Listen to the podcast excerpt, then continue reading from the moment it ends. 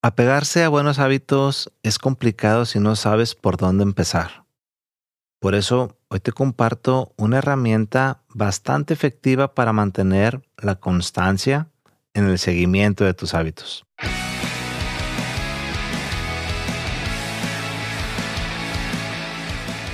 Bienvenido a Hackea tu lunes, episodio número 6. Si es tu primera vez por aquí, me presento, soy Artemio Silva, tu anfitrión. Espero que disfrutes de esta entrega. Si eres una escucha recurrente, tal vez pensaste que había tirado la toalla. Nada de eso. Simplemente las responsabilidades laborales y familiares me habían impedido grabar. Y aunque sí había podido haber hecho un episodio para hace dos lunes, pues no quise hacerlo a la carrera nada más por cumplir con, con el calendario. En fin, hoy vamos a explorar un tema que, que a todos nos puede beneficiar para desarrollar y para mantener buenos hábitos. Me refiero al uso de señales como detonadores de hábitos. El marco de referencia que voy a utilizar para este episodio eh, pues, se basa en las ideas de James Clear, el autor de eh, Atomic Habits, Hábitos Atómicos. Es un excelente tomo de productividad que vale la pena leer. Pero hoy particularmente, como te lo digo, nos vamos a centrar en las señales. ¿Qué son las señales de hábitos? Qué tipos de señales existen para formar hábitos positivos y cómo puedes utilizar las señales para construir hábitos. Esas son las preguntas que intentaré responder en este episodio. La primera pregunta que abordaremos es, ¿qué son las señales de hábitos y cómo influyen en nuestra vida diaria? Una señal de hábito es, como lo dije antes, un detonador es un gatillo que te impulsa a tomar acciones en busca de una recompensa. Desde luego, existen recompensas con efectos negativos. Son el resultado de, de malos hábitos. Y hay recompensas con efectos positivos, resultado de buenos hábitos, obviamente que son los que estamos tratando de, formar, ¿verdad?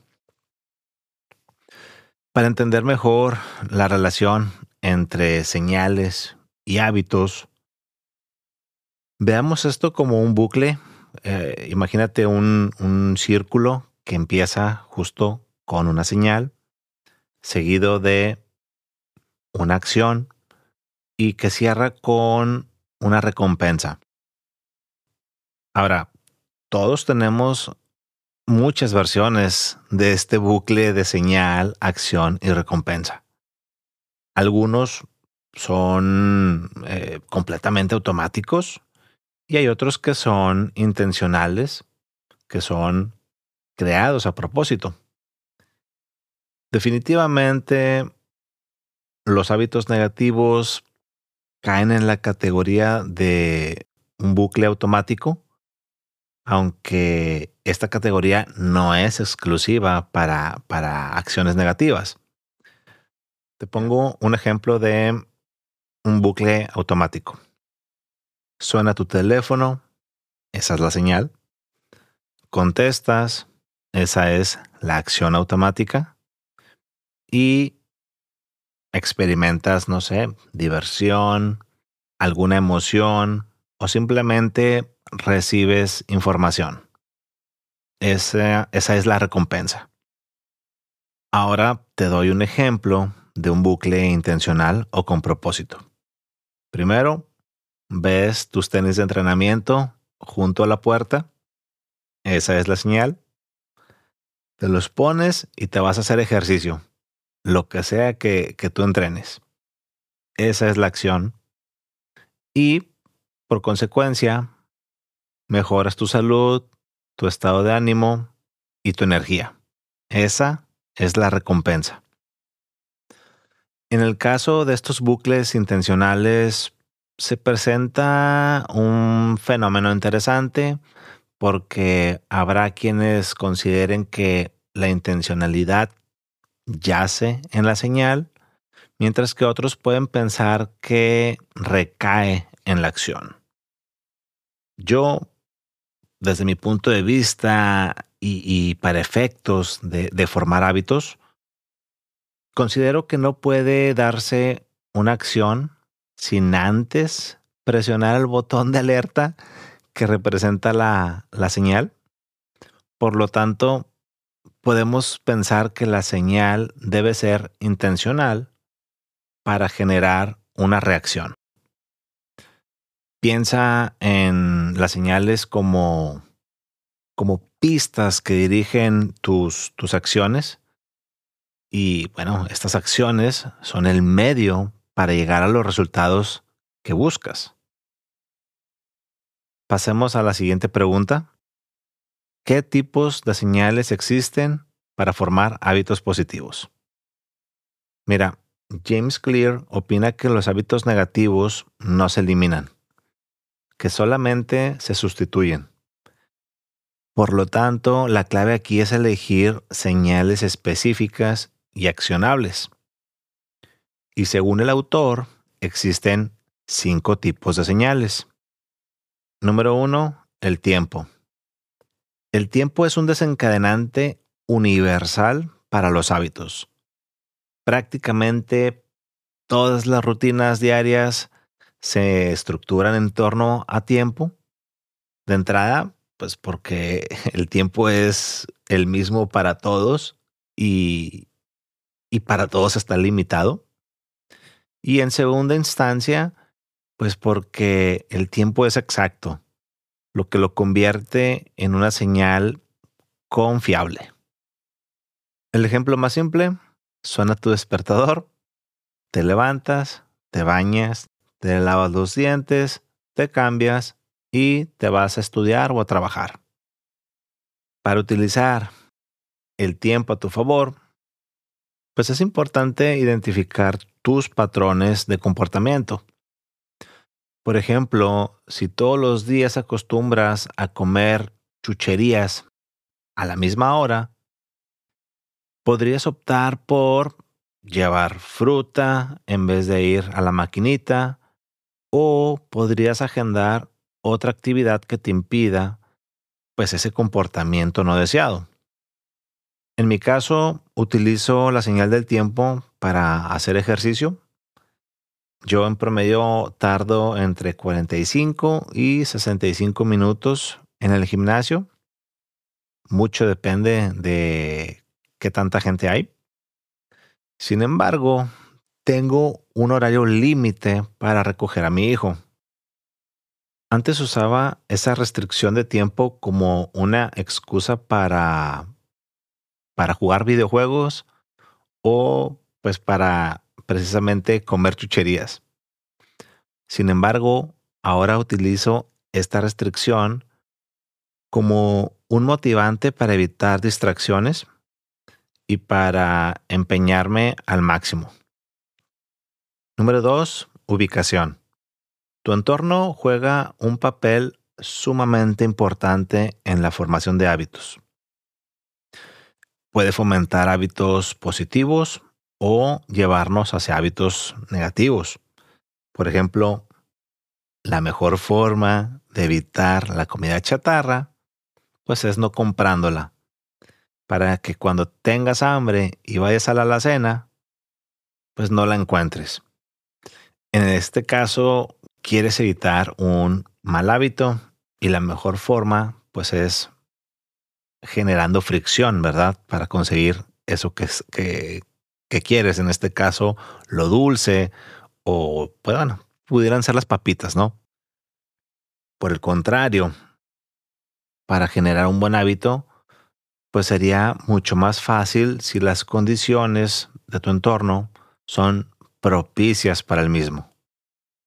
Por ejemplo, si quieres evitar distracciones para leer, pues sería muy recomendable que uses un lugar distinto a aquel donde sueles ver la televisión, porque luego vas a tener la tentación de agarrar el control y, y cambiar de actividad. Tal vez asignas una silla especialmente para la lectura, de manera que aunque no tengas muchas ganas de leer, pues una vez sentado, puedes cambiar de actitud y al menos lees un par de páginas. Número 3. Evento previo. Como lo dice su nombre, la idea es vincular el hábito que quieres formar con otra actividad. La idea aquí es que emparejes o que apiles múltiples hábitos. Obviamente estamos hablando de que tú quieres empezar a desarrollar o mejorar un cierto hábito y lo vas a emparejar con uno que ya tienes. Mm, aquí no se trata de querer agarrar dos nuevos porque entonces no la vas a hacer. Por ejemplo, si quieres crear el hábito de escribir en tu diario y eres como yo, de los que toma café a diario, pues bien podrías imponerte la regla de que mientras el café está listo, tú escribes por lo menos un par de líneas en tu diario. No sé, tal vez quieres tomar más agua, por lo que decides que cada vez que te laves los dientes, vas a tomar un vaso con agua. Como puedes ver, el nuevo hábito puede ir antes o después del viejo, dependiendo de qué se trate. En mi caso, quiero incrementar mi tiempo de lectura, por lo tanto me voy a imponer una regla de que no puedo escuchar podcast si no he leído por lo menos, no sé, 10 minutos, ya sea lectura convencional o un audiolibro. Número 4. Estado emocional. Aunque los estados emocionales son señales muy difíciles de controlar, estos pueden desencadenar hábitos tanto positivos como negativos. Por el hecho de que son difíciles de controlar, obviamente y lamentablemente, los segundos son los más comunes. Por ejemplo, hay ocasiones en las que comemos no porque tengamos hambre, sino porque estamos aburridos o porque tenemos ansiedad. Por el contrario, dice el autor que generar hábitos positivos requiere de un estado de alerta y de conciencia sobre lo que se está sintiendo, lo cual pues es bastante difícil. Vaya ironía porque es cierto, es eh, un poco triste pensar que cuando la pasamos bien simplemente disfrutamos del momento sin darnos cuenta de que somos felices. Y cuando la pasamos mal, es imposible no pensar en eso que estamos sintiendo. James nos comparte que, que él practica el hábito de la respiración profunda cada vez que se siente muy tenso físicamente y que experimenta estrés. Número 5. El aspecto social. Otras personas. Indudablemente, nuestro círculo social influye de manera directa en nuestro comportamiento y, por consecuencia, en nuestros hábitos. En este punto, el autor hace mención a la famosa cita de, de Jim Rohn, que dice que eres el promedio de las cinco personas con las que pasas más tiempo. Y no podría estar más de acuerdo. Te pongo un ejemplo muy sencillo y seguramente muchos de los que están escuchando se pueden identificar con esto. El cigarro. Estoy seguro de que algunas de mis amistades comenzaron a fumar influenciados por mí. Y no es porque me crea este, la gran cosa ni nada por el estilo, Simplemente estoy seguro que en algún momento experimenté algo similar. Pero bueno, también tenemos ejemplos positivos.